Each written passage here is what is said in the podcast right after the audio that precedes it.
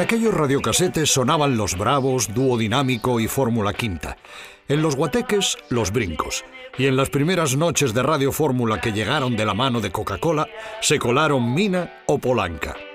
Esto es Destapando la Historia, un podcast de Coca-Cola en el que viajamos a través de las distintas décadas para conocer cómo Coca-Cola forma parte de la historia, de nuestra historia.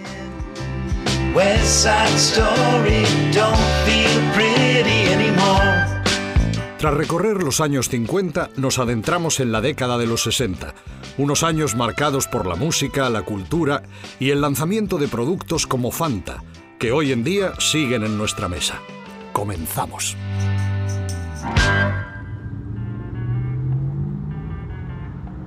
Cariño, es la siguiente salida. Genial, gracias. Uf, ¿cómo necesito estas vacaciones? ¿Has metido el bañador? Sí. ¿Y la nevera portátil? Sí, la tienes a tus pies. Ay, es verdad. ¿Y cogiste la sombrilla del trastero?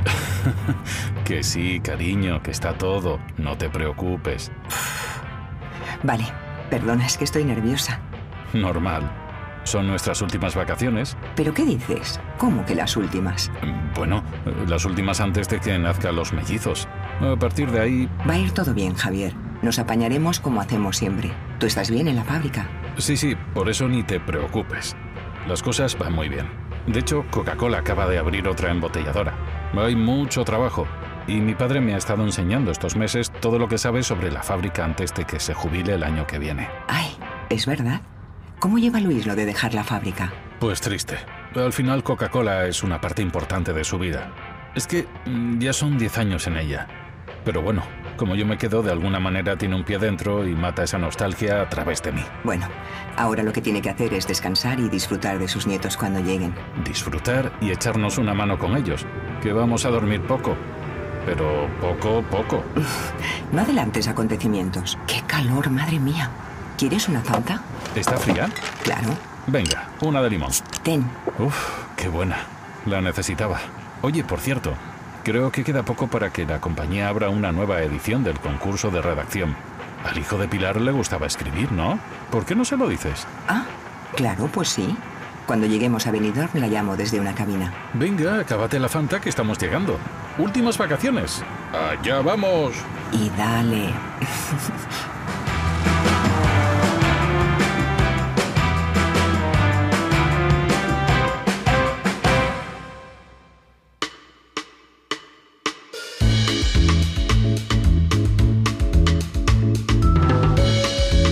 años 60. Anda que no ha llovido. Dieron para mucho. ¿Recuerdas la palma de oro del Festival de Cannes que se llevó en el 61 Berlanga con Viridiana? Mientras, una jovencísima Marisol debutaba con aquel Un rayo de luz y todas las que vinieron detrás. ¿Sabías que Pepa Flores prestó su imagen, su voz, para promocionar Coca-Cola? Ella, como Carmen Sevilla y otras estrellas del cine, traspasaron su acento a nuestra bebida. Fueron años de expansión, sobre todo en lo industrial. Coca-Cola, por ejemplo, siguió creciendo hasta tener ocho fábricas embotelladoras. El mercado lo pedía. Los nuevos productos como Fanta de naranja, lanzada en 1961, o Fanta de limón, un año después, se consumían en las terrazas de aquellos bares junto a la playa donde muchos españoles se escapaban para pasar unas merecidas y necesarias vacaciones. Y el deporte ya era lo nuestro, porque sí, siempre lo ha sido. En 1967, Coca-Cola organizó por primera vez el Manuel Alonso, un torneo que más tarde se convirtió en el primer campeonato infantil de tenis de España y que alumbraría a campeones como Rafa Nadal, Arancha Sánchez Vicario y Carlos Alcaraz. Pero si algo marcó los 60 sin duda fue la música con fenómenos tan desbordantes como los Beatles, que visitaron España en 1965, o la victoria de Maciel y su La La La en el Festival de Eurovisión en 1968. Pero no hace falta que nos vayamos a fenómenos tan gigantes, porque todos esos hitos se gestaban desde un lugar mucho más pequeño, delante de un micrófono, en un estudio de radio donde comenzaba la radio musical en España.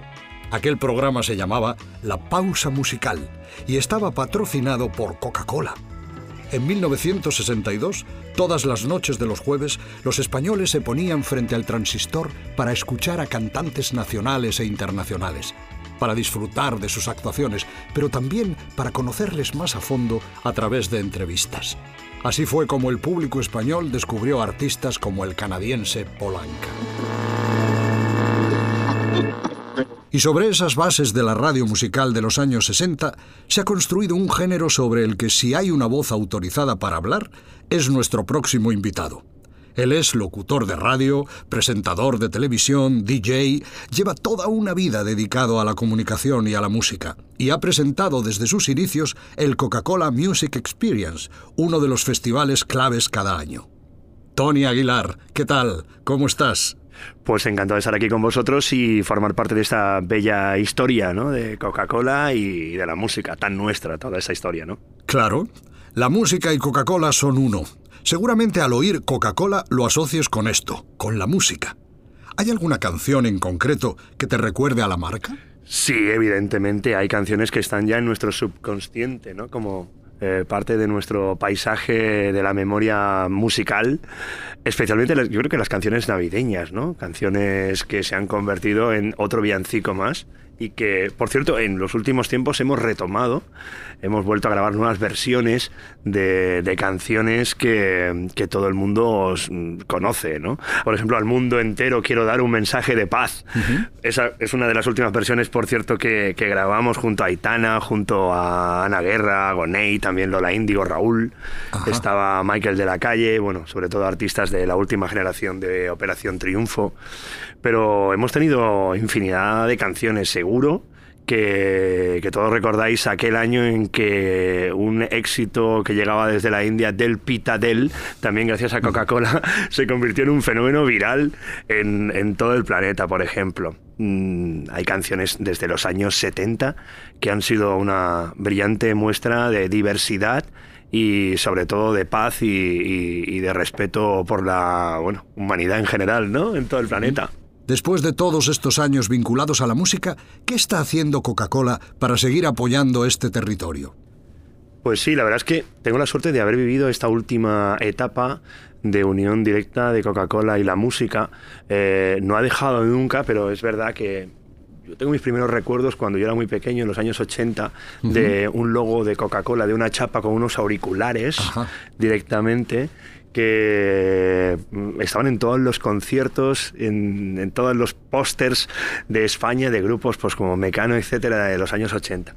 Eh, la verdad es que en los últimos 12 años ya que llevamos, lo más importante es haber formado parte de Coca-Cola Music Experience, de esta gran aventura que se ha convertido ya en el gran evento de Coca-Cola, yo creo que a nivel de toda Europa, ¿no? de todo el continente, desde luego el, más masivo, y que nació precisamente de mm, un aniversario, del 125 aniversario de Coca-Cola, como un concierto puntual que se iba a celebrar en Madrid, en el Palacio de los Deportes de, de Madrid, y que fue también que directamente se convirtió en un festival y decidimos volver a hacerlo al año siguiente. Recuerdo con cariño a un compañero, Juan Carlos del Pozo, de Coca-Cola, que se acercó y me dijo, vamos a hacer un festival por nuestro aniversario y lo vas a presentar tú.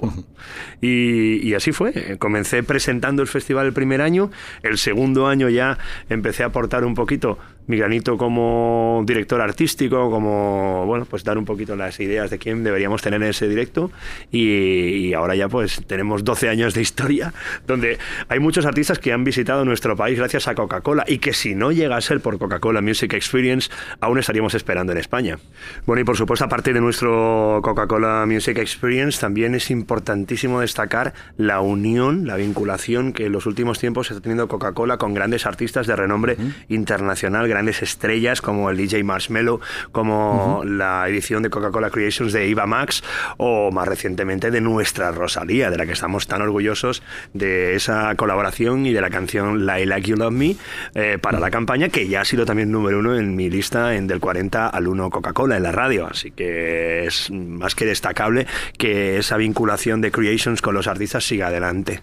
También dentro de la marca me gustaría destacar el apoyo que hay a la música en vivo, en directo. Por ejemplo, el ciclo Lead the Roof, tan interesante que se hace con el buen tiempo, con los compañeros de Royal Bliss Y también Coca-Cola Energy tuvo un lanzamiento importantísimo con J Balvin, con otra gran estrella de la música urbana latina desde Colombia que me gustaría destacar. Precisamente, Coca-Cola Music Experience se ha convertido en uno de los festivales de referencia en nuestro país, con cerca de 250.000 asistentes en sus primeras 12 ediciones y artistas nacionales e internacionales como Pablo Alborán, Aitana, Manuel Turizo o Bizarrap. ¿Cuál es el secreto para seguir sorprendiendo a los fans año tras año? ¿Quieres que te diga cuál es mi secreto? Escucharles es básico. Estar en conexión directa y en todo momento tenemos esa maravilla que son las redes sociales en las que escuchamos en todo momento sus inquietudes y sus ganas de ver a artistas en nuestro país. En el momento en que yo veo a un fandom, a un club de fans de un artista súper volcado en conseguir que tengamos su actuación en un Coca-Cola Music Experience, nos ponemos ya la maquinaria en marcha a tratar de conseguir que en esa fecha justo pueda estar en España, pueda estar en Madrid y justo pueda darnos uno de los conciertos. Muchas veces no es posible por temas de, de, de routing directamente, de donde estén en cualquier lugar del planeta y que sea imposible acercarse justo en esa fecha.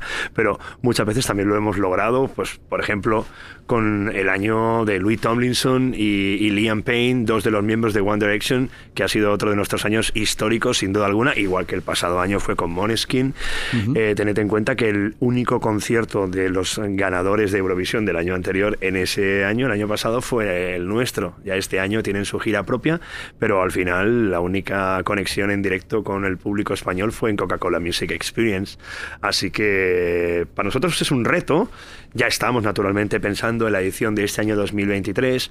Hay cosas que van a sorprender, que la gente no se espera, pero también hay muchas de las que han solicitado incesantemente durante el último año a través de las redes sociales. Bueno, y otro de los secretos de Coca-Cola Music Experience además de que se gestó pensando en el mundo fan sobre todo, es la variedad de estilos. Últimamente hemos incorporado mucho del urbano latino porque es lo que nos manda la actualidad musical del planeta, pero nunca dejamos de lado el pop más mainstream y también pues sonidos de rock, como ha sido el caso de Moneskin el pasado año. Creo que ese es otro gran secreto del festival en el que no únicamente vas a un festival de un género, sino que vas a una gran fiesta en la que vas a encontrar todo tipo de sonidos y sobre todo la gente está muy feliz y también tenemos que sentirnos orgullosos de que año tras año vayamos batiendo nuestro propio récord, tanto de asistencia de personas físicas allí en el concierto. Pasado año pasamos de las 50.000 en Valdebebas, como de conexiones al streaming. Algo que nos ha traído el COVID. Tened en cuenta que Coca-Cola Music Experience no se ha dejado de hacer ningún año. Eh, no se ha cancelado nunca por culpa de la pandemia, pero hubo un año en el que eh, estábamos solos con el equipo en el Within Center, con los artistas, donde los aplausos sonaban enlatados y a pesar de todo ello teníamos a miles y miles de personas conectadas y les sentíamos a través de las redes sociales que estaban viviendo eso desde sus casas, algo que no vamos a olvidar jamás en la vida, que es tener a la gente en las pantallas. Yo recuerdo que tenía hasta en el suelo pantallas con eh, los CCM lovers, como yo les llamo, a los seguidores de Coca-Cola Music Experience, en sus casas eh, a través de la conexión Zoom y veíamos sus sonrisas y yo decía, quien lo esté pasando bien, que levante. La gente levantaba carteles de Coca-Cola, camisetas su Coca-Cola en la mano.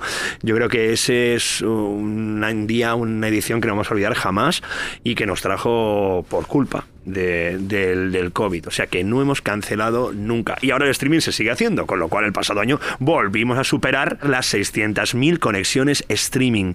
Eh, vamos a ver hasta dónde llegamos este año. Yo quiero seguir superándolo.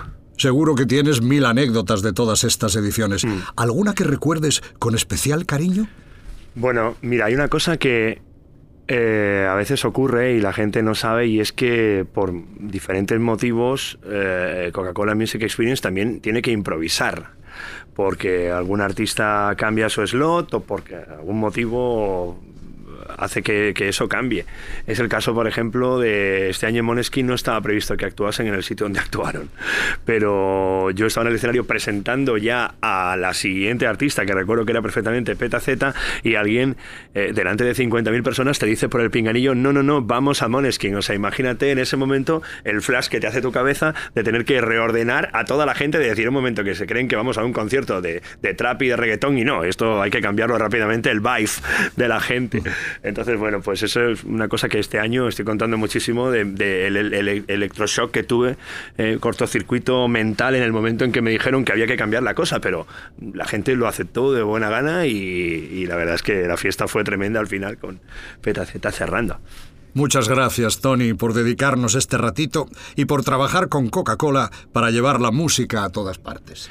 De nada, un placerazo. Siempre es un orgullo para mí, después de más de 30 años en la comunicación, en la radio, poder decir que estoy vinculado directamente a Coca-Cola Music Experience y también en, en, todo lo que Coca-Cola y la música llevan a cabo en nuestro país, que es muchísimo, y esperemos que larga vida al CCME, como yo le puse una vez en las redes sociales y al final todo el mundo llama así, ¿no?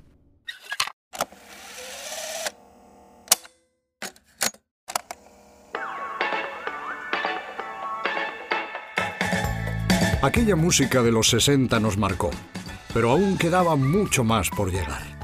Después vendrían los 70, una década de oportunidades en la que se acuñó un eslogan que hoy, 50 años después, todavía recordamos. La chispa de la vida. Pero eso es otra historia, otra historia de la que hablaremos en el próximo capítulo. Esto es Destapando la Historia.